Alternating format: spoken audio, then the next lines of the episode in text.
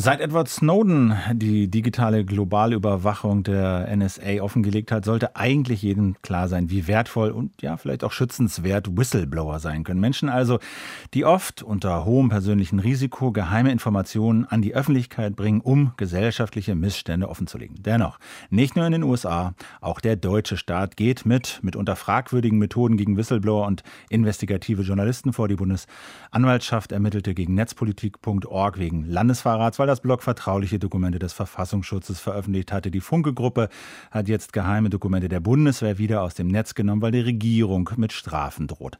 Welche Rolle spielen Whistleblower für eine demokratische Gesellschaft? Wie kann man sie vielleicht besser schützen? Dürfen Journalisten ihnen auch Geld geben? Fragen wie diese beschäftigen uns in der kommenden knappen Stunde hier im Breitband am Mikrofon. Philipp Banse, ganz herzlich willkommen. Wie immer sind im Studio Gäste zugegen. Uh, Ulf Burmeier wäre da zum einen bin beruflich äh, Richter am Landgericht hier in Berlin und befasst vor allen Dingen mit Strafrecht, aber ehemals auch Mitarbeiter am Bundesverfassungsgericht und seit langem befasst auch mit nochmal digitalen Bürgerrechten, verfassungsrechtlichen Fragen und äh, bloggt und schreibt auch eben beim erwähnten Blog netzpolitik.org und war natürlich mit den eben erwähnten Vorgängen und äh, der, der Anzeige äh, eng befasst. Ganz herzlich willkommen, Ulf Burmeier. Ja, guten Tag. Dann ist da äh, Daniel Lücking, ist Online-Journalist, äh, Vorstandsmitglied äh, beim Whistleblower-Netzwerk und eben selbst auch Whistleblower. Ganz herzlich willkommen, dazu werden wir gleich ein bisschen mehr erfahren. Und last but not least Martha Groß, Journalistin beim Recherchezentrum, wie es jetzt neuerdings heißt, Korrektiv. Martha, ganz herzlich willkommen. Vielleicht fangen wir mal an. Was ist denn Korrektiv? Das muss man vielleicht noch mal äh, erwähnen. Und inwiefern haben Sie mit Whistleblowern zu tun? Genau, also das Recherchezentrum Korrektiv gibt es jetzt seit äh, ein bisschen mehr als einem Jahr. Wir sind ein gemeinnütziges äh, investigative Recherchezentrum. Das heißt, wir sind unabhängig. Wir ähm, haben mehrere Themen, wo wir längerfristige Recherchen, investigative Recherchen machen. Und unser Ansatz ist, jeder kann mitmachen, jeder kann äh, dazu beitragen, ähm, journalistische Recherchen voranzutreiben. Und äh, deswegen machen wir auch ein Bildungsangebot äh, über äh, Informationsfreiheit-Gesetz auf. Also Sie haben sich jetzt beim Recherchezentrum Korrektiv mit dem äh, transatlantischen Freihandelsabkommen äh, beschäftigt und da mehrere hundert, glaube ich, Dokumente auch veröffentlicht. Welche Rolle haben da Whistleblower gespielt? Da haben auf jeden Fall ähm, Whistleblower eine Rolle gespielt, sonst hätten wir diese äh, wahnsinnig spannende Dokumente nicht bekommen. Ähm, es geht um vertrauliche Protokolle äh, der Europäischen Kommission über die letzten anderthalb Jahre, zwei Jahre, über diese Verhandlungen, über TTIP. Und äh, da haben wir durchaus auch mit äh, Quellen gearbeitet, die ähm, unsere, die diese Dokumente einfach zugespielt haben. Aber das ist halt äh, Teil unserer investigativen Recherche. Das ist nicht das Hauptschwerpunkt, was wir machen beim TTIP-Projekt, sondern das ist eine Methode aus vielen unserer investigative Arbeit. Was ist dabei rausgekommen, was nicht ans Licht der Öffentlichkeit gekommen wäre? Gäbe es nicht Menschen, die gesagt hätten, hier, das muss an die Öffentlichkeit. Diese Dokumente, die geben wir jetzt mal weiter. Unautorisiert womöglich.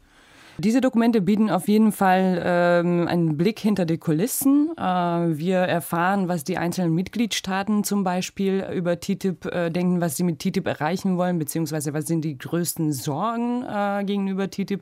Wir erfahren auch, äh, wie die Kommission zu diesen Sorgen steht und ein bisschen auch über die, die Strategie, über die Verhandlungsstrategie der EU und äh, die Verhandlungsstrategie der USA auch. Also das sind auf jeden Fall sehr spannende Informationen rausgekommen, wie zum Beispiel das äh, die USA womöglich das sogenannte Endgame-Strategie spielt. Also das heißt, ähm, sie wollen laut dieser Protokolle, dass die strittigsten Themen dann in den letzten zwei Wochen brechen werden und dann unter Zeitdruck möglicherweise zu einem Kompromiss kommen. Daniel Lücking, Sie äh, sind Vorstandsmitglied beim Whistleblower-Netzwerk, ist ein Lobbyverein, äh, der sich einerseits für die Stärkung äh, der Rechte von Whistleblowern einsetzt, aber eben auch Whistleblower konkret berät.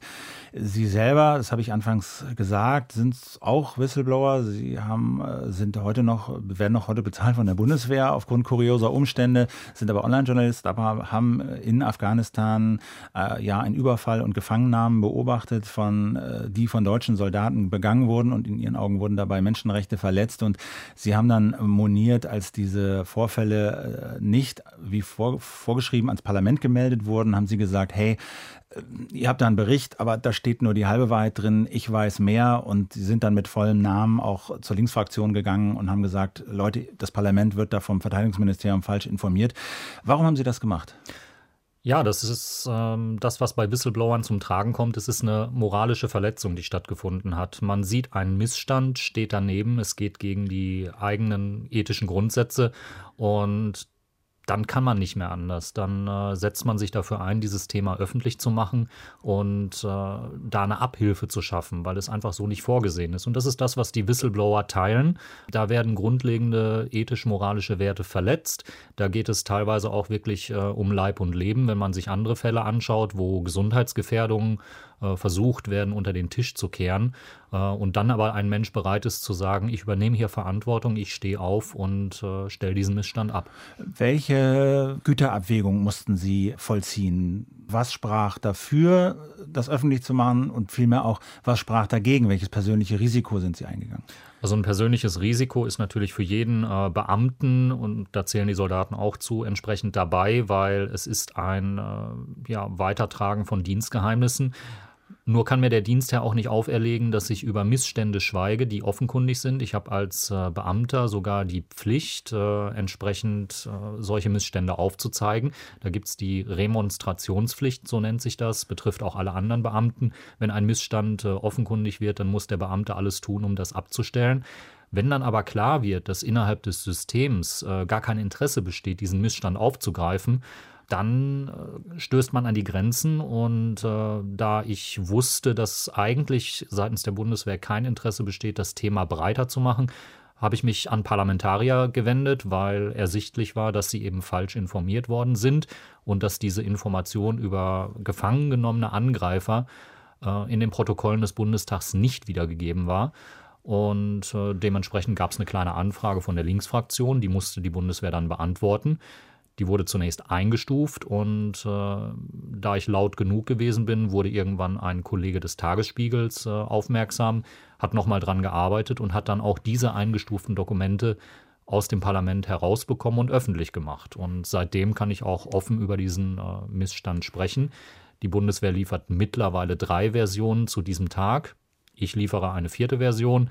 Und wenn man sich die drei Versionen der Bundeswehr anschaut, äh, dann wird schon recht deutlich, wo die Intention liegt. Wir reden nachher noch ein bisschen ausführlicher über die Risiken, äh, die Whistleblower eingehen. Es gibt zahlreiche Fälle, über die wir nachher noch sprechen werden, die mit erheblichen Repressionen äh, zu rechnen hatten, die krank geworden sind, die Arbeitsplätze verloren haben, die echt unglücklich geworden sind. Welche Repressionen mussten Sie erfahren? Wie hat das Ihr Leben ruiniert? In meinem Fall ist man dazu übergegangen, einfach den Sachverhalt zu ignorieren. Ich habe mich ähm, an die Wege gehalten zunächst, ähm, bin dann andere Wege gegangen und es hat keine direkten Effekte gehabt. Ähm, vermutlich auch, weil man sagt, ja, okay, der ist traumatisiert vom Afghanistan-Einsatz, dem glaubt sowieso keiner. Ähm, aber das ist etwas, was eben auch vielen Whistleblowern passiert. Sie sind so engagiert an diesem Thema, dass eben äh, auch die Repressalien, die sie erleben auf Dauer, äh, sie depressiv machen oder eben äh, halt auch krank machen. Und das ist etwas, wo wir versuchen, auch als Whistleblower-Netzwerk äh, zur Seite zu stehen und den Menschen zu sagen, okay, Ihr setzt euch dafür ein wichtiges Thema ein, aber ihr seid die Einzigen, die das tun. Und deswegen achtet auch auf euch und auf eure Gesundheit, dass ihr da durchkommt. Uh, Ulf Bohmeier, Sie sind Jurist, befassen sich, wie gesagt, ausführlich mit äh, verfassungsrechtlichen Fragen ähm, und, und, und Fragen des, der digitalen äh, Bürgerrechte.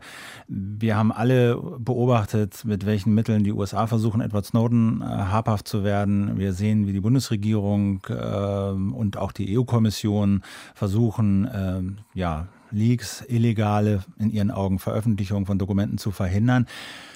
Warum sind denn Whistleblower so wichtig für eine demokratische Gesellschaft? Welche Funktionen erfüllen die in Ihren Augen?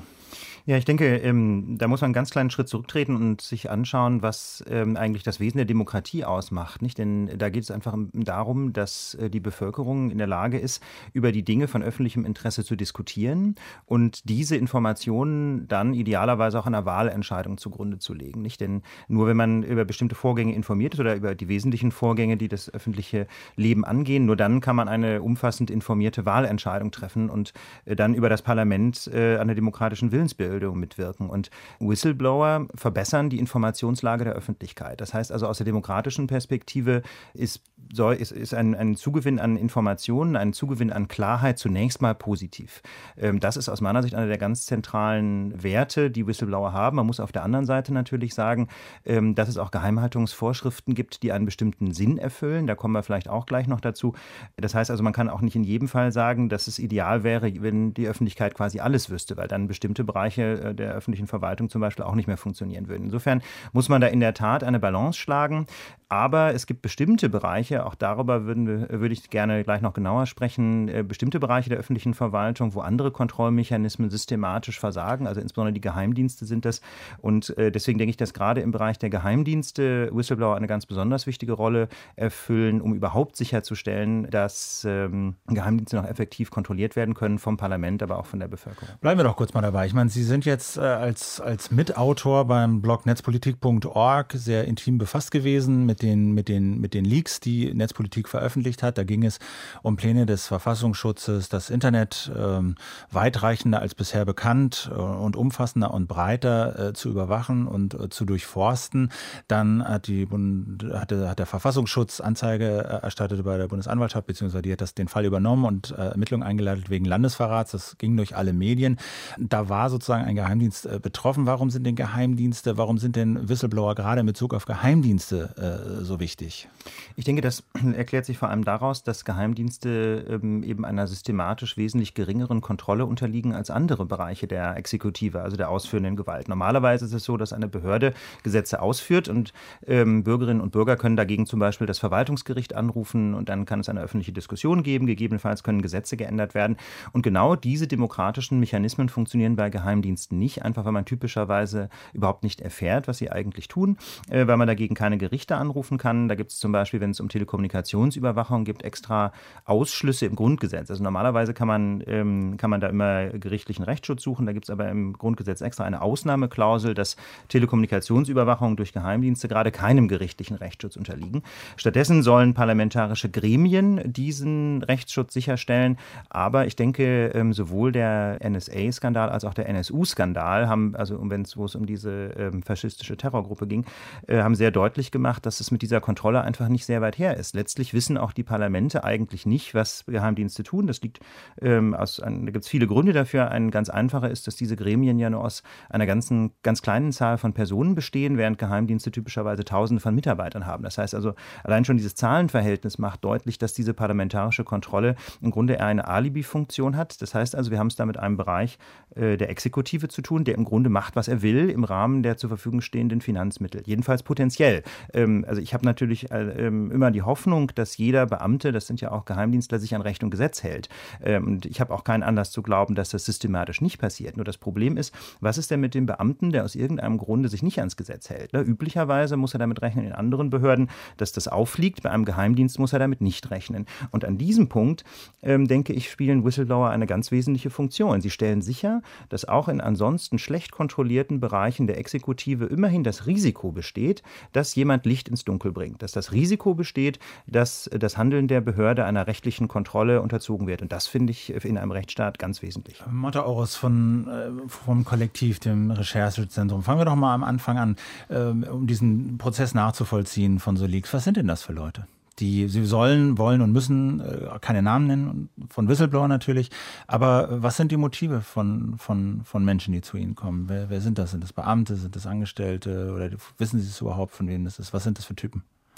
Also das sind ganz unterschiedliche Personen und tatsächlich, ich weiß nicht immer, äh, woher die Dokumente, die Informationen kommen. Und es ist äh, auch sehr wichtig. Also äh, die Motivationen sind natürlich äh, sehr unterschiedlich. Manche spielen uns Informationen zu, einfach weil ähm, sie sich vielleicht rächen wollen, vielleicht sie sind unzufrieden mit ihrem Chefs oder mit ihrer Arbeit.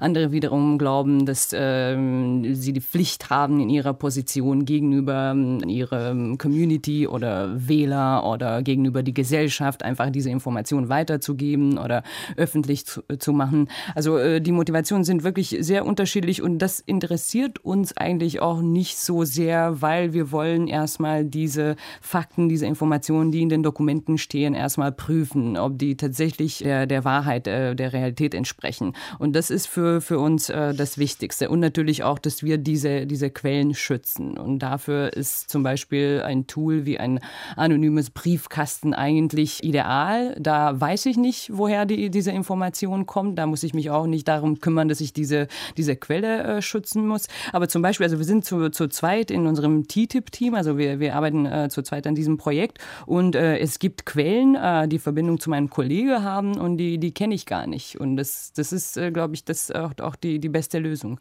Aber muss man die Quellen nicht kennen, um äh, das Material selber besser einschätzen zu können?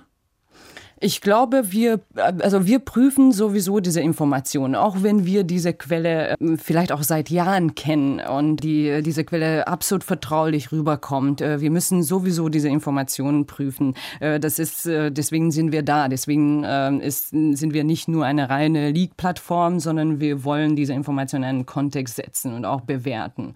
Und da spielt es wirklich keine Rolle, ob wir diese Quelle kennen oder nicht. Ähm, Herr, Herr Lücking, wie ist denn das? Es gibt ja jetzt seit 2006 oder was ähm, Wikileaks, also hat sozusagen angefangen äh, damit, dass äh, Plattformen aufgetaucht sind, auf denen jeder eigentlich seine Dokumente abwerfen konnte und die wurden anfangs zumindest komplett ja, unredigiert äh, in äh, Toto äh, veröffentlicht. Ähm, da hat es dann Probleme gegeben, weil natürlich da auch Namen drin waren von Dritten, Unbeteiligten etc. Ähm, wie ist da heute die Lage? Wie ist das Verhältnis von Journalisten wie Martha Ors, die Dokumente bekommen, sichten, einordnen, gegebenenfalls auch schwärzen, da reden wir gleich noch drüber, und diesen Plattformen, die zumindest früher einmal alles einfach ungeprüft veröffentlicht haben? Ja, man muss natürlich vorsichtig damit sein, wenn man Dokumente ungeprüft ins Internet stellt und veröffentlicht. Da kann immer irgendein Zahlendreher drin sein oder irgendeine ja, eine Änderung in Wörtern, die dann das Zurückverfolgen der Dokumente möglich macht. Ähm, deswegen ist ja dann auch teilweise dazu übergegangen worden, Abschriften von Dokumenten einzustellen, damit man eben nicht mehr ganz genau aus dem Papier erkennen kann, äh, wer möglicherweise der Leaker ist. Also da denke ich, muss auch so viel journalistische Sorgfaltspflicht sein, dass man äh, sich Gedanken darum macht, ob man nicht eventuell durch eine volle Veröffentlichung äh, eine, äh, eine, Quelle verbrennt. Das darf natürlich nicht stattfinden. Äh, Wikileaks hat jetzt seit äh, 2006 ähm, einiges veröffentlicht und hat aber vor allen Dingen unter Beweis gestellt, dass sie in der Lage sind, auch ihre Quellen zu schützen und die Whistleblower zu schützen. Also Edward Snowden sicher in äh, Russland unterzubringen mit der Hilfe von äh, Mitarbeitern, das war schon eine sehr große Leistung. Auch andere Quellen entsprechend zu schützen, ist sehr wichtig. Und sie verlieren vor allen Dingen auch nicht aus den Augen, Augen, was hinterher mit den äh, Informanten passiert. Also kümmern sich immer noch weiter auch um die Fälle, die sie da behandelt haben. Und die Whistleblower selbst gehen natürlich dann, äh, wenn sie identifiziert sind, auch äh, quasi durch die Hölle. Aber das ist ja schon auch ein ganz interessantes Phänomen, dass, ähm, sagen wir mal, diese anfangs sehr klare Trennung zwischen reinen Plattformen, die einfach alles unkontrolliert, unredigiert ins Netz stellen und äh, damals, sagen wir mal, journalistischen Institutionen wie Spiegel etc., die das dann sehr restriktiv und ausgewählt nur veröffentlicht haben, diese Grenzen verschwimmen weiter. Also gibt es netzpolitik.org, den natürlich auch Sachen zugespielt werden. Da wird dann genau geprüft, was veröffentlichen wir, was, was nicht. Und aber auch selbst Wikileaks äh, und andere Plattformen gehen dazu über, zu redigieren, auch, auch Extrakte oder Exzerpte zu erstellen und so eine Art journalistische Auswahlfunktion auch, äh, auch äh, auszuüben. Ähm, wir haben ein bisschen gesprochen über die Motive. Eine Sache äh, fällt da auf, Wikileaks, wo wir davon sprechen, hat jetzt äh, per Crowdfunding 100.000 Euro eingesammelt, um einen Whistleblower oder eine Whistleblowerin zu ermutigen, Dokumente über äh, TTIP, über dieses erwähnte Freihandelsabkommen äh, zu veröffentlichen. Das wirft die Frage auf, inwieweit dürfen Journalisten äh, potenziellen Whistleblowern Geld bezahlen? Also für Quellen wurde ja immer schon Geld bezahlt. Äh, der Stern hatte da mal eine etwas größere Problematik mit den Hitler-Tagebüchern, weil sie dann nicht so ganz äh, zunächst geprüft hatten, was da war. Aber dass für Quellen im Journalismus bezahlt wird, ist keine Seltenheit. Und gerade bei Whistleblowern, wenn sie ein wirklich wichtiges Thema aufwerfen, äh, ist es auch wichtig, dass sie hinterher nicht alleine dastehen, wenn sie dann mit den rechtlichen Folgen zu kämpfen haben. Und wir haben es jetzt bei Netzpolitik gesehen, äh, wo innerhalb von zehn Tagen 150.000 Euro an Spenden kamen, um überhaupt diese Redaktion in die Lage zu versetzen, sich auch rechtlich verteidigen zu können gegen all das, was möglicherweise kommt. Ähm, das darf man nicht aus den Augen verlieren. Da zahlen Menschen, Whistleblower mitunter mit ihrer Existenz dafür, dass sie den Missstand öffentlich gemacht haben. Und ich denke, so ist auch die Aktion jetzt von Wikileaks zu verstehen. Sie haben jetzt zum zweiten Mal innerhalb weniger Monate äh, diesen Anreiz versucht zu schaffen und gesagt, wir haben hier nicht nur 100.000 Euro bzw. 110.000 Dollar, die wir hinstellen für den Whistleblower. Wir stellen auch äh, Menschen wie Glenn Greenwald daneben und Daniel Ellsberg, die dann prominent bereit sind, für das Thema einzustehen. Und das ist ein wichtiges Zeichen für einen Whistleblower, dass eben Unterstützung da ist.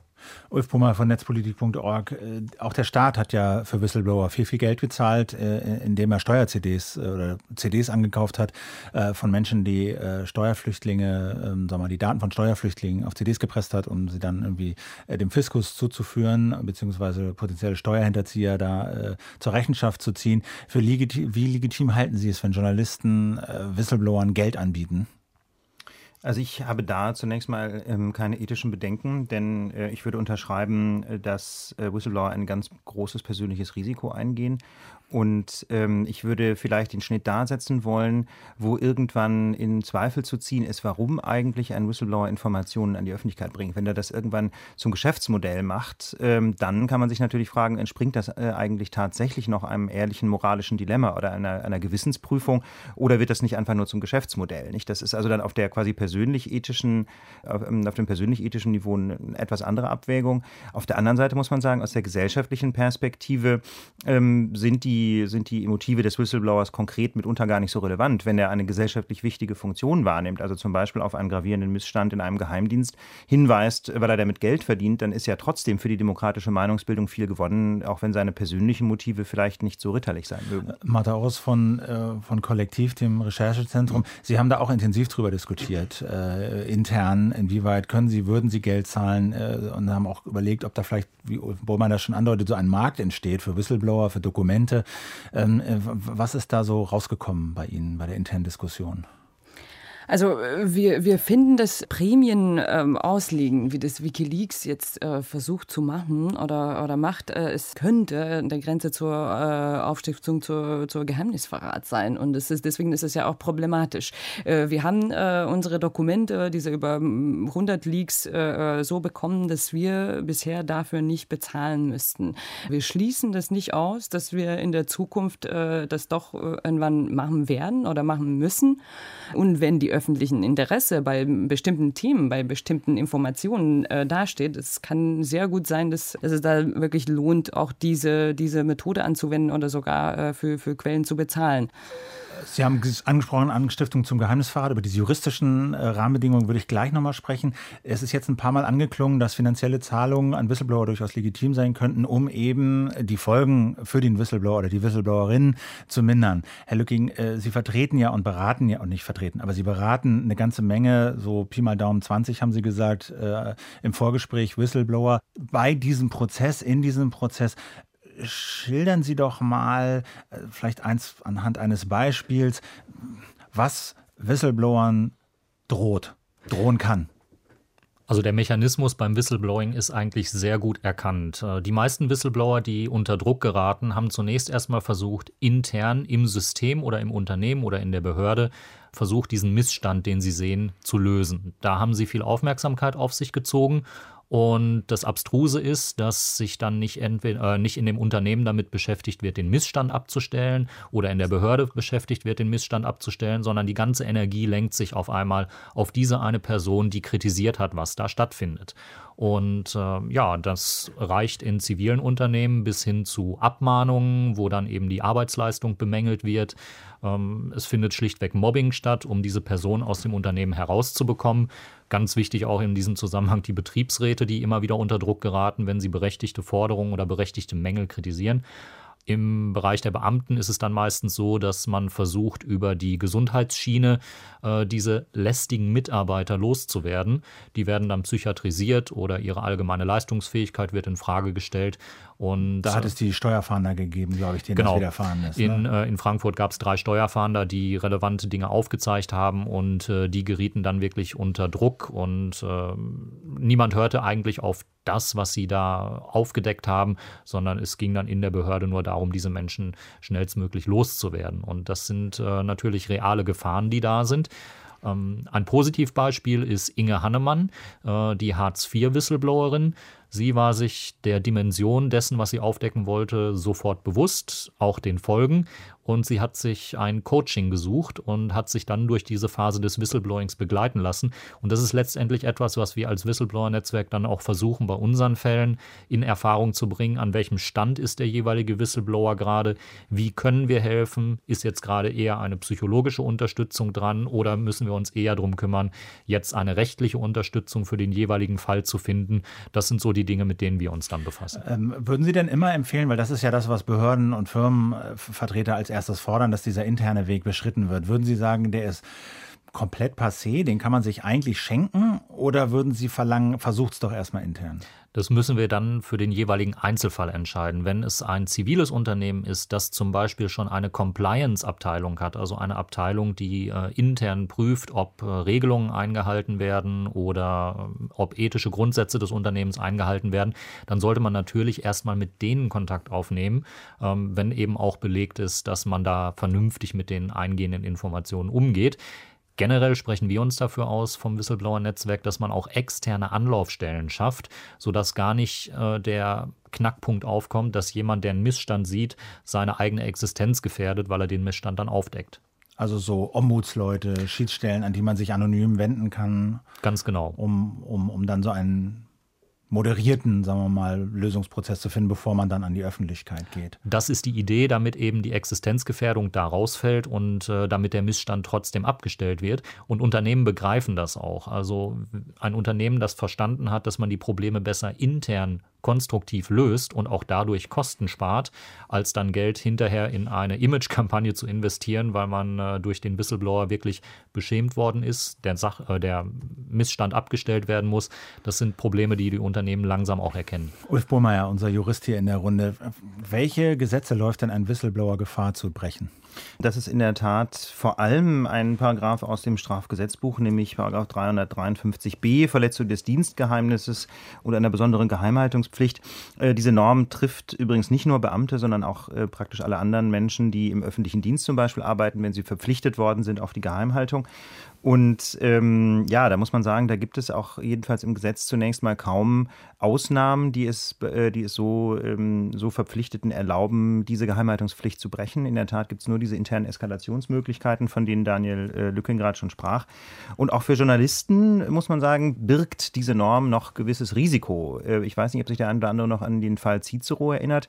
Ähm, es war bis vor einigen Jahren quasi ein gängiges Muster, dass Strafverfolgungsbehörden auch versucht haben, äh, Journalisten äh, mit einem Strafverfahren zu belangen, ähm, und zwar wegen Beihilfe zum Geheimnisverrat. Die Konstruktion war dann, dass der Journalist ja ein, oder die Journalistin ein Geheimnis entgegennimmt und veröffentlicht und damit im Grunde Hilfe leistet zu der Verletzung dieses Dienstgeheimnisses.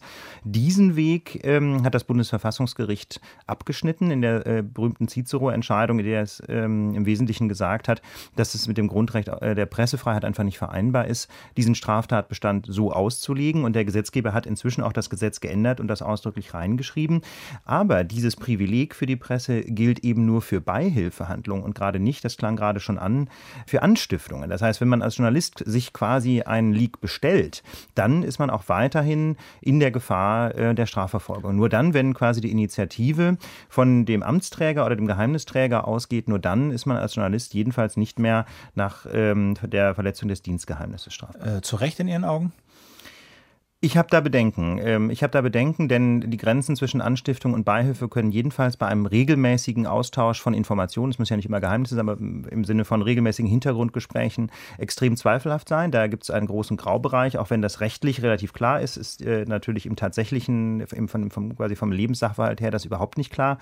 Und äh, man muss sich außerdem klar machen, dass es äh, in der Regel in diesem Bereich auch nicht darum geht, Journalisten irgendwann mal zu verurteilen. Zu Verurteilung kommt es fast nie.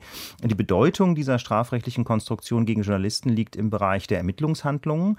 Und ähm, solange es noch überhaupt Möglichkeiten gibt, Journalisten zum Beispiel wegen Anstiftungen zur Verletzung von Dienstgeheimnissen theoretisch zu belangen, solange ist es auch möglich, zum Beispiel Durchsuchungsbeschlüsse zu bekommen oder Überwachungsmaßnahmen sogar gegen Journalisten zu beantragen. Da gibt es natürlich noch bestimmte Grenzen, die einzuhalten sind. Es ist nicht ganz so einfach einfach. Aber solange im Strafgesetzbuch diese Hintertür, sage ich mal, nicht geschlossen ist, ähm, muss man da als Journalist auch sehr vorsichtig sein. Und also da würden Sie ja. sagen, weg mit diesem Sachverhalt. Also Journalisten sollten einfach da nicht belangt werden. Können. Richtig, genau. Ich denke, da, ich denke, dass Journalisten generell nicht wegen der Verletzung von Dienstgeheimnissen strafbar sein sollten, auch nicht als, An, äh, als äh, Anstifter, ähm, so wie sie jetzt eben auch schon als Gehilfen nicht mehr strafbar sind. Jetzt war es bei Netzpolitik.org ja so, äh, so, dass sie wegen Landesverratsermittlungen äh, eingeleitet wurden. Genau. Äh, Hat es so oft noch nicht gegeben gegeben zuvor, einmal, glaube ich, im Rahmen der Spiegel-Affäre.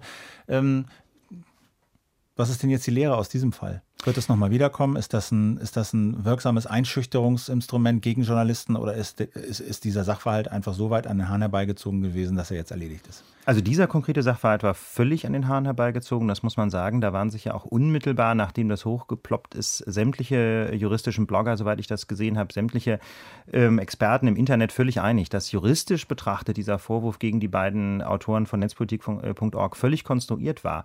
Ähm, aber zugleich macht dieser Fall ja deutlich, wenn der politische Wille da ist. Ja, und offensichtlich war jedenfalls im Bundesamt für Verfassungsschutz der Wille zur Strafverfolgung extrem groß. Wenn der politische Wille da ist, dann ist es fast egal, wie die Rechtslage ist. Das ist ja gerade das Erschütternde an diesem Fall. Nicht, dass also die Entscheidungsträger völlig an der Rechtslage vorbei ein Strafverfahren inszeniert haben gegen diese Journalisten. Und äh, das, denke ich, muss uns alle, äh, uns allen doch sehr zu denken geben, dass so etwas tatsächlich möglich ist. Denn es sind ja keine schlechten Juristen. Also weder im Kölner äh, Verfassungsschutz noch bei der Bundesanwaltschaft arbeiten Leute, die ihr Handwerk nicht verstehen. Ganz im Gegenteil. Und da stellt sich für mich die Frage, welcher politische Druck wurde da eigentlich ausgeübt, damit diese Menschen das Gesetz in dieser Weise missverstehen. Was ist denn jetzt die juristische Folge oder Forderung aus diesem Fall? Also ich würde ähm, zunächst mal ganz deutlich verlangen, dass man auch, so wie das ja eben bei der Verletzung von Dienstgeheimnissen inzwischen teilweise passiert ist, im Tatbestand des Landesverrats klar macht, dass Journalisten danach nicht bestraft okay. werden können. Einfach, das ist zwar äh, im Grunde schon heute die Rechtslage, aber wir sehen ja an dem Fall netzpolitik.org, man kann die Rechtslage gar nicht deutlich genug kodifizieren. Bislang ergibt sie sich aus der Rechtsprechung des Bundesverfassungsgerichts, aber sie gehört einfach in den Tatbestand, quasi in das Strafgesetzbuch hinein, damit sich wirklich jedem aufdrängt, unter welchen Druck auch immer er geraten mag, dass diese Norm Norm jedenfalls nicht für Journalisten Anwendung findet. Herr Lücking, wie kann man den äh, Whistleblower juristisch besser schützen, um äh, nicht nur jetzt darauf angewiesen zu sein, dass Portale wie Wikileaks 100.000 Euro ausloben, damit dann eventuell Rechtsbeistand, eventuell eine andere Wohnung, eventuell eine andere Identität besorgt werden kann? Wie kann man das äh, in, in, in, Paragraphen und Gesetzen äh, festigen? Naja, wir brauchen auf jeden Fall ein Whistleblower-Schutzgesetz. Eigentlich sollten wir Informantenschutz längst haben und praktizieren können. Wie sähe der denn aus? Ja, es muss gewährleistet sein, dass äh, erstmal geprüft wird, welchen Sachverhalt der Whistleblower schildert und äh, welche gesellschaftliche Dimension das hat. Das passiert ja bei Journalisten, wenn sie, äh, gegen sie ermittelt wird, auch, dass man eben sagt, okay, äh, der Journalist hat da vielleicht zu irgendwas beigetragen, aber das gesellschaftliche Interesse daran ist höher einzuschätzen und äh, deswegen äh, bleibt das eben folgenlos und genauso etwas muss dann auch für Whistleblower gelten. Ähm, momentan sieht es anders aus. Sie geraten sofort unter Druck, was arbeitsrechtliche Sachen angeht, was Geheimschutzverpflichtungen angeht, geraten in einen Strudel aus äh, Ermittlungen, wo es dann gar nicht mehr um den Sachverhalt geht, der die Gesellschaft ja eigentlich mehr schädigt als das Individuum, was da Dinge verrät. Und wir brauchen ein Whistleblower-Schutzgesetz, haben uns als Netzwerk diesbezüglich auch im März eingesetzt, als das im Bundestag diskutiert worden ist. Aber wie das momentan leider so ausschaut, es war ein Begehren der Opposition und sie ist derzeit sehr schwach und insofern äh, kriegten wir dieses Gesetz äh, dann nicht im Bundestag durch und weiter diskutiert. Es ist abgeschmettert worden. Und jetzt heißt es, sind Whistleblower ungeschützt. Was bedeutet das denn? Das heißt, sie sind ungeschützt. Ja, es steht als erstes äh, steht ein ganzer Katalog an rechtlichen Vorschriften gegen sie im Raum und es wird nicht über den Missstand diskutiert. Und das ist das große Problem, was wir abstellen müssen. Schauen wir uns jetzt aktuelle Fälle an, wo äh, Betriebsgeheimnisse verraten werden oder wo jemand an, sich an die Presse wendet und sagt, wir haben hier einen Missstand, der muss aufgearbeitet werden, da muss sich drum gekümmert werden. Ähm, gerade auch im Behördenbereich, wenn Behörden nicht aktiv werden, um äh, Menschen wirklich zu schützen. Aktuell gibt es in Bayern einen Fall, wo äh, abgelaufene Eier wieder in den äh, Umlauf kommen, in den Verkehr kommen wo dann eine akute äh, Gefährdung auch durch Salmonellen äh, besteht und äh, das Ganze von einem Unternehmen, das seit Jahren in der Kritik steht. Da möchte ich eigentlich nicht darüber diskutieren, ob der Mitarbeiter, der sich an die Presse wendet, irgendeine Verfehlung begangen hat, weil er Betriebsgeheimnisse ausplaudert, sondern da will ich, dass schnell gehandelt wird von den Behörden, von allen Beteiligten, damit auch dieser lebensgefährliche Missstand aus dem äh, Raum Es muss kommt. sozusagen eine, eine Abwägung festgeschrieben werden genau. zwischen Vorschriften, Gesetzen, die der Whistleblower potenziell verletzt und dem, was er der Gesellschaft äh, liefert und den Mehrwert, den er liefert. Und da muss abgewegt oder festgeschrieben werden, dass abgewegt wird. Ganz genau. Und der gesunde Menschenverstand äh, macht beim ersten Blick auf diese Leaks eigentlich die gesellschaftliche Dimension deutlich. Und da muss es eine ganze Menge Menschen geben, die sofort einschreiten. Momentan müssen wir es lösen, weil der Whistleblower-Schutz fehlt, indem wir Öffentlichkeit äh, schaffen, indem wir auf die Straße gehen und zum Beispiel für Netzpolitik äh, demonstrieren oder eben äh, sehr laut Geld sammeln. Das kann aber keine Lösung sein für eine Gesellschaft, die eigentlich äh, ja, intelligent sein will und äh, ethische und moralische Grundwerte hat. Äh, Martha Oros von ähm, Korrektiv, dem Recherchezentrum. Sie sagt, natürlich müssen Sie Whistleblower und ihre Informanten schützen. Jetzt äh, wissen wir alle, äh, wie umfassend äh, digitale Überwachung durch NSA und andere Geheimdienste ist. Wie machen Sie das denn in der Praxis? Also tragen Sie Adressen in iOS, Android, Google Telefonbücher ein? Nein, eindeutig nicht. Machen Sie sich Notizen in Clouds, Werkzeugen? Wie läuft das? Wie schützen Sie? Wie, wie gehen Sie wirklich sicher, dass wenn Sie mit diesen Leuten kommunizieren, sie nicht auffliegen? Also persönliches Treffen ist immer natürlich das Beste. E-Mail-Verschlüsselung gehört inzwischen zur Good Practice überall in Redaktionen, vor allem in der investigativen Abteilung. Das verbreitet sich sehr und äh, langsam erkennen die Quellen auch, dass es äh, wichtig ist, das zu benutzen.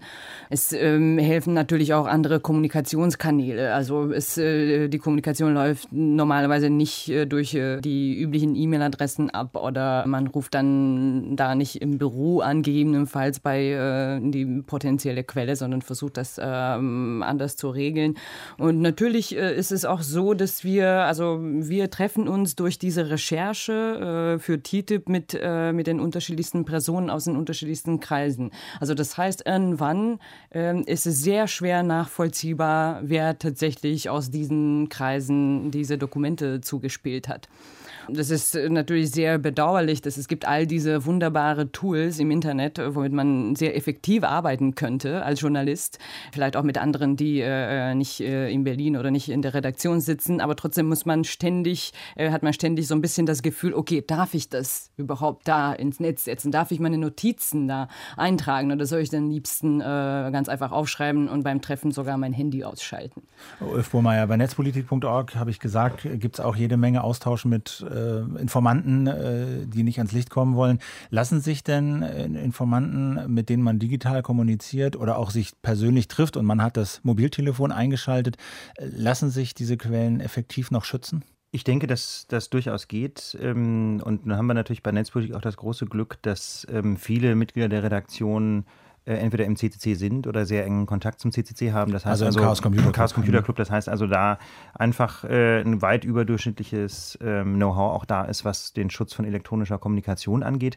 Ich musste aber doch dazu sagen, dass ich zum Beispiel ganz gezielt mich aus der Arbeit mit irgendwelchen Quellen völlig raushalte und zwar einfach aufgrund wiederum eines Fehlers aus meiner Sicht äh, des deutschen Rechts. Denn natürlich gibt es ein Zeugnisverweigerungsrecht für Journalisten. Das gilt aber nach der Strafprozessordnung nur dann, wenn man berufsmäßig mitwirkt. Und ich bin bei Netzpolitik nur ein Hobbyblogger. Das heißt also, wenn eine Quelle sich mir anvertrauen würde, könnte, sie, könnte ich im Zweifel kein Zeugnisverweigerungsrecht geltend machen. Ich würde natürlich trotzdem alles versuchen, um keine Angaben machen zu müssen. Aber wie gesagt, die, die Strafprozessordnung ist hier nach dem Bild quasi des, des ähm, alten Journalisten verhaftet, äh, der ähm, quasi mit irgendeinem Anstellungsvertrag bei irgendeiner Redaktion arbeitet. Und ich denke, das zeigt auch sehr deutlich, dass ähm, wir zwar zum einen ein Whistleblower-Schutzgesetz brauchen, aber äh, man muss diesen Ansatz, denke ich, etwas weiter fassen. Man müsste also generell ein Klima schaffen, in dem Informationen über Missstände, vor allem in Behörden, aber natürlich auch in privaten Unternehmen, rechtlich besser geschützt werden. Einfach im Sinne des demokratischen Diskurses. Und da ist diese Norm aus der Strafprozessordnung, die, wie gesagt, nur berufsmäßig arbeitende Journalisten schützt, ähm, ein zentrales Problem. Wie ließe sich das denn machen? Naja, ich denke, man könnte einfach darauf abstellen, ob ähm, diese Person ähm, tatsächlich journalistisch tätig ist. Das ist ja letztlich für, den, für die Relevanz der Informationen gar nicht von Interesse, ähm, ob derjenige damit sein Geld verdient oder nicht. Die entscheidende Frage ist doch, ob er relevante Informationen journalistisch bearbeitet, also entgegennimmt, prüft, in Kontext stellt und dann irgendeine Form von Publikation daraus macht. Würden dann auch andere ähm, Ausnahmen greifen, die bisher für berufsmäßige Journalisten äh, äh greifen? Also in der Tat würde das den Schutz von, äh, von der Arbeit mit Informanten natürlich verbessern. Ne? Und ich denke, äh, da müsste man sich einfach Gedanken machen darüber, wie man diesen Tatbestand konkret fasst. Ich wollte eigentlich damit nur deutlich machen, dass ich da nicht runterfalle, obwohl ich mitunter journalistisch arbeite. Ich würde mich nicht als Journalist beschreiben, aber es gibt eben Situationen in meinem Leben, wo ich journalistisch arbeite und da finde ich es immer ausgesprochen wichtig, dann den, meinem Gegenüber sagen zu können, pass auf, ich bin im, aus der Perspektive der Strafprozessordnung kein Journalist. Ich kann darüber nicht schweigen, was du mir sagst. Also wenn es jetzt wirklich um heikle Informationen geht, dann rede mit André Meister, dann rede mit Markus Beckedahl, denn nur die können sich auf diese entsprechende Norm berufen und ein paar andere in der Redaktion auch. Was sind denn heute sichere Möglichkeiten für potenzielle Whistleblower, Informationen an Journalisten zu geben? Ist es der, das, das der Ausdruck im grauen Umschlag, im Briefkasten oder was? Also das anonyme Briefkasten, was ich auch schon erwähnt habe, ist äh, einer der sichersten äh, Wege auf jeden Fall. Und dann natürlich Abdrucke. Das ist, da freue ich mich immer drauf, weil dann mm, das kann ich dann auch selber äh, bearbeiten. Das kommt durch keine Mails, das kommt durch keine Systeme. Also Ausdrucke, rüber. Papier in Genau, in okay. genau, mhm. genau.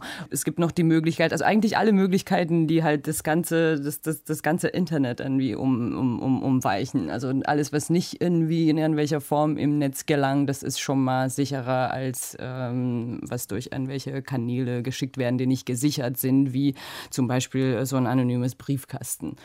Und dann ist es auch natürlich sehr wichtig, bei solchen Dokumenten auch dann äh, sofort diese Metadaten zu entfernen, weil äh, daraus könnte man auch noch erschließen, wer das geschickt hat, woher das kommt. Und das ist auch eine unserer ersten Aufgaben, immer die zu entfernen. Und äh, sollten diese Dokumente dann äh, in anderen Händen gelangen, dann können sie dann nicht mehr nachvollziehen, woher das kommt.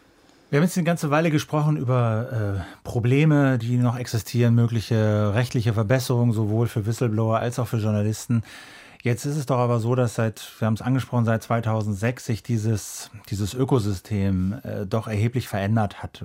Zuvor gab es halt etablierte journalistische Organisationen, zu, an die sich Whistleblower wenden konnten. Dann tauchte sowas auf wie Wikileaks, hatte zahlreiche Nachfolge, äh, die ähnlich vergleichbare Möglichkeiten geboten haben. Es gibt neue sagen wir mal, journalistische Institutionen, die aber trotzdem nicht dem klassischen Bild des Journalisten entsprechen, wie netzpolitik.org, wie Korrektiv, wobei das noch eher klassischen journalistischen Formaten entspricht.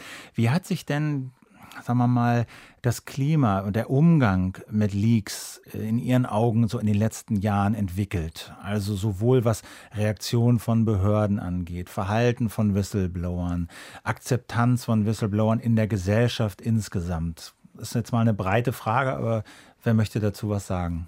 Martha Ors. Es war neulich sehr interessant, als die EU-Kommission hm, auf uns, auf korrektiv.org bezogen hat und hat gesagt, okay, äh, jetzt ähm, hat diese Webseite die Verhandlungsprotokolle veröffentlicht, dann machen wir jetzt so, dass wir verschicken diese Verhandlungsberichte nicht mehr digital, sondern die ähm, Abgeordnete, die ähm, Politiker, die da äh, Zugang haben, die dürfen in die Leseräume wieder. Und das war natürlich ein Riesenrückschritt in Sachen äh, Transparenz. Also man muss nur ganz kurz erklären, es war bisher wohl so, dass diese sagen wir, Protokolle dieser Besprechung für TTIP den nationalen Parlamenten zugeleitet wurden und da quasi alle Abgeordneten von ihrem Arbeitsplatz drauf Zugriff hatten, weil die dann lokal in irgendwelchen Datenbanken gespeichert wurden. Und das hat die EU gestoppt und sagte, ja, ihr könnt euch die Ausdrücke gerne hier in den Leseräumen in Brüssel angucken. Genau, Punkt. so ist es. Ja. Genau. Und das war, das war äh, auf jeden Fall ein Rückschritt in Sachen Transparenz und das war auch sehr überraschend, weil das ist auch der größte Kritikpunkt äh, bei TTIP, dass es, äh, dass es diese Geheimhaltung gibt. Ähm, aber dann haben wir die, die Reaktionen aus Deutschland, aus, teilweise auch aus dem Wirtschaftsministerium gesehen gestern und da sehen wir schon, dass hier inzwischen ähm, man sieht, okay, gegen Leaks können wir wirklich nichts tun. Also das lässt sich einfach nicht verhindern. Also da sehe ich schon eine Veränderung hinsichtlich die, die Einstellung gegenüber Leaks. Also das wird jetzt nicht mal nicht mehr äh, so gesehen als an was, was sich irgendwann mal verbieten lässt. Also eher so, wir können es eh nicht verbieten, deswegen versuchen wir es lieber so zu veröffentlichen, dass wir noch den Anschein zumindest von Kontrolle darüber haben, in welcher Form sie veröffentlicht werden. Denn der andere Prozess, das Gegenteilige in meinen Augen ist ja in den USA zu beobachten, wo Obama äh, im Wahlkampf äh, Whistleblower mehrfach gepriesen hat und jetzt als einer der Präsidenten dasteht, der so hart wie kaum jemand vor ihm gegen Whistleblower vorgeht. Burma, wie sehen Sie das denn? Also ändert sich da was äh, im Klima gegenüber Whistleblowern? Gibt es sowas wie eine Bewusstseinsänderung in den Behörden, so wie, wie Martha Oros das beschreibt? Also sag mal so, die Informationsfreiheitsgesetze gibt es ja schon jetzt seit einigen Jahren, die zunächst mal ähm, den schönen Ansatz verfolgt hatten, dass behördliches Handeln transparenter werden soll. Und da kann man schon sehr deutlich sehen, äh, dass die Reaktionen einfach ausgesprochen un äh, unterschiedlich sind. Also es gibt einige Behörden, die sehr großzügig Informationen rausgeben, andere mauern aber auch sehr, andere versuchen zu tricksen, zum Beispiel über die Gebühren. Ich denke, ähm, das ist letztlich eine Frage der Kultur in den Behörden, dass man äh, erst ein Bewusstsein dafür entwickeln muss, ähm, dass alle Daten, alle Informationen, die Behörden sammeln, letztlich Daten sind, die dem Steuerzahler oder der Steuerzahlerin gehören, einfach deswegen, weil sie ja mit Steuermitteln äh, überhaupt nur zusammengekommen sind. Und da ein Bewusstsein dafür zu entwickeln, dass es auch für die Diskussion in einer Gesellschaft wesentlich ist, solche Informationen zu bekommen und sie dann vor allem auch journalistisch aufzuarbeiten, das wird vielleicht noch eine Weile dauern. Nicht? Aber das, das Amtsgeheimnis ist im Prinzip ähm, jedenfalls ähm, in Auflösung begriffen, es sei denn, es gibt besondere Gründe, einzelne Informationen geheim zu halten. Und das finde ich persönlich eine positive Entwicklung. Ähm, Martha Orus und äh, Ulf Brummer haben eben die potenziellen Kulturveränderungen in öffentlichen Institutionen, staatlichen Institutionen beschrieben. Daniel Lücking vom Whistleblower-Netzwerk. Wie ist das denn, äh, wenn Sie Firmen äh, kontaktieren und für einen Kulturwandel werben, für einen anderen Umgang mit Missständen und mit Mitarbeitern, Mitarbeiterinnen, die auf Missstände stoßen und auf Missstände äh, intern aufmerksam machen? Wie, welche Reaktionen kommen von privaten Unternehmen? Also private Unternehmen versuchen das natürlich erstmal im eigenen Beritt und möglichst ohne Öffentlichkeit zu lösen. Ähm, da sich aber jetzt auch in der Betriebswirtschaft der Begriff dieser Compliance auch durchsetzt. Also dass es eine extra Abteilung gibt, die sich äh, damit auseinandersetzt in Großunternehmen, wie man denn besser werden kann und wie man besser reagieren kann, ähm, sehen die Unternehmen dann eher nicht so viel Bedarf, in die Öffentlichkeit oder an ein Whistleblower-Netzwerk heranzutreten.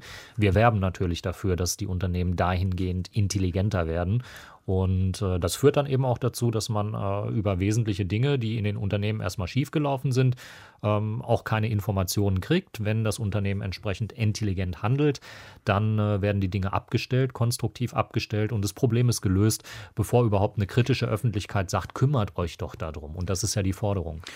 Es wird ja immer argumentiert, auch von öffentlichen, vor allen Dingen von staatlichen Stellen, das sind geheime, vertrauliche Papiere, die haben wir geheim und vertraulich gestempelt, weil das Wohl des deutschen Staates, das Wohl der USA, der Weltfrieden, die innere Sicherheit äh, in Gefahr ist und gefährdet ist. Wir haben jetzt äh, Leaks seit Jahrzehnten, beobachten wir die in diversen Ausmaßen. Gibt es denn Beispiele, wo das tatsächlich eingetreten ist? Wo man sagt, dieses Papier, diese Veröffentlichung hat wirklich substanziell Schaden angerichtet?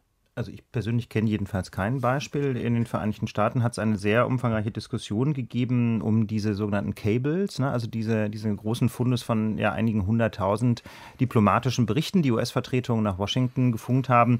Und selbst da äh, gibt es nach meiner Kenntnis jedenfalls keine konkreten Fälle, obwohl da ja tatsächlich Personen aufgrund von Redaktionsversehen äh, namentlich genannt wurden. Also da hat Wikileaks ja einfach Fehler gemacht, das haben sie auch eingeräumt und da sind zum Beispiel Informanten in Afghanistan genannt worden und selbst da lässt sich nicht zeigen, dass da konkrete Nachteile entstanden sind. Also ähm, ich denke, der, jedenfalls strukturell werden die Gefahren, die drohen bei der Veröffentlichung von Staatsgeheimnissen oder überhaupt von Geheimnissen von Behörden ähm, übertrieben. Und ähm, es gibt dazu auch sehr interessante Forschung wiederum aus den Vereinigten Staaten, wie denn eigentlich Behörden selber mit geheimen Informationen umgehen und wie es denn eigentlich ausschaut mit Leaks von Behörden selber. Da gibt es durchaus Beispiele dafür, dass Leaks eingesetzt werden für eine Form von PR der, der Behörden. Unter anderem zum Beispiel auch, um für bestimmte Informationen nicht die Verantwortung übernehmen zu müssen. Es hat jetzt auch den Fall gegeben beim NSU-Prozess ähm, in München, äh, wo ein Verfassungsschützer mehrmals ausgesagt hat, glaube ich, äh, aus Brandenburg und äh, der war sehr spärlich und dann hat der Richter einfach seine Akten beschlagnahmen lassen, die er damit in den, in den Gerichtssaal gebracht hat, woraufhin dann der, glaube ich, brandenburgische Innenminister gesagt hat, diese Akte ist geheim, Peng, Verschlusssache, äh, da darf gar nichts mit passieren. Das ist ein weiteres Indiz dafür, dass es äh, wahrscheinlich mal darüber nachgedacht werden musste, wie eigentlich staatliche Dokumente geheim und vertraulich äh, gestempelt werden, Daniel Lücking. Wie kann man das ändern? Wie, was kann man da ändern? Das ist ein Ding, was sich dringend ändern muss. Dieser inflationäre Gebrauch von Einstufungen und äh, quasi auch die Willkür. Das klang ja auch bei äh, Netzpolitik wieder ein bisschen an, dass eben das Dokument gar nicht so ganz klar eingestuft war, dass es auch gar nicht irgendwann die Einstufung hatte, dass es, äh, dass es Landesverrat hergegeben hätte. Und äh, ich als Journalist kann natürlich nicht erkennen, ob ich ein Dokument in einem sehr frühen Stadium in einer Geheimhaltungsstufe erhalte, die ich durchaus publizieren kann, ohne mich da äh, sehr groß strafbar zu machen, oder ob das Dokument, mit dem ich gearbeitet habe, irgendwann im Laufe der nächsten Tage, Wochen, Monate plötzlich in der Geheimhaltungsstufe gestiegen ist und ich mich dann in eine rechtliche Grauzone bis hin zu äh, ja in einem strafrechtlichen Bereich begebe. Das muss diskutiert werden. Und dann brauchen wir auf Bundesebene, auf Landesebene, auf Kommunalebene Clearingstellen, die, an, die überprüfen, hat der Mitarbeiter, der Behördenmitarbeiter überhaupt richtig eingestuft? Ist es gerechtfertigt, dieses Dokument der Öffentlichkeit vorzuenthalten, dass der Richter dann Dokumente nicht einsehen darf? Das finde ich völlig abstrus, denn äh, wenn jemand Recht sprechen soll, dann braucht er alle Informationen, die dafür notwendig sind und dann muss eben auch äh, gewährleistet sein, dass da kein Geheimstempel drauf ist. Matthäus, eine Sache fällt mir noch ein, jetzt wo es darum geht, verantwortungsvoller Umgang mit Akten. Äh, äh, am Anfang wurden die quasi einfach so publiziert, ohne Bestreichung von Namen. Dann wurde dazu übergegangen, unbeteiligte Dritte, die mit den Missstand erstmal nichts zu tun haben, äh, zu schwärzen. Sie schwärzen auch Dokumente. Manchmal tauchen Behördenmitarbeiter nicht auf, obwohl sie direkt mit dem Fall befasst sind, aber sie werden namentlich nicht mehr genannt, in den Dokumenten sind rausgeschwärzt.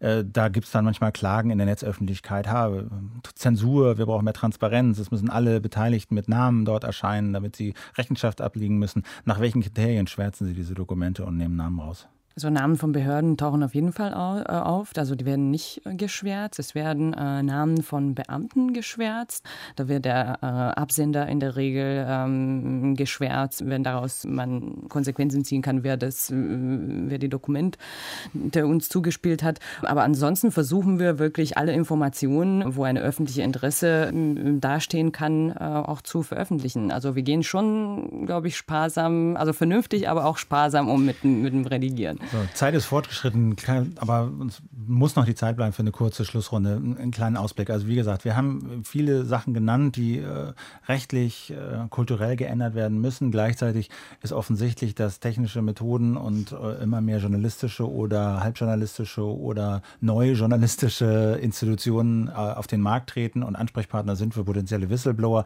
Wie sehen Sie denn so die Zukunft? Fangen wir mit Ulf Burmeier an. Ist das eher so eine Tendenz zum transparenzfreundlichen Klima, in dem Whistleblower ermutigt werden, äh, Stände an die Welt, äh, an, ans Licht der Öffentlichkeit zu bringen oder sind wir eher auf einem anderen Weg? Also ich denke mal jedenfalls nach außen und offen äh, wird Transparenz hochgehalten, aber es ist nicht immer in der, in der äh, tatsächlichen Realpolitik dann auch wirklich so, dass Transparenz gefördert wird. Nehmen wir beispielsweise nur den Gesetzentwurf zur Vorratsdatenspeicherung, der enthält einen neuen Straftatbestand, die Datenhehlerei.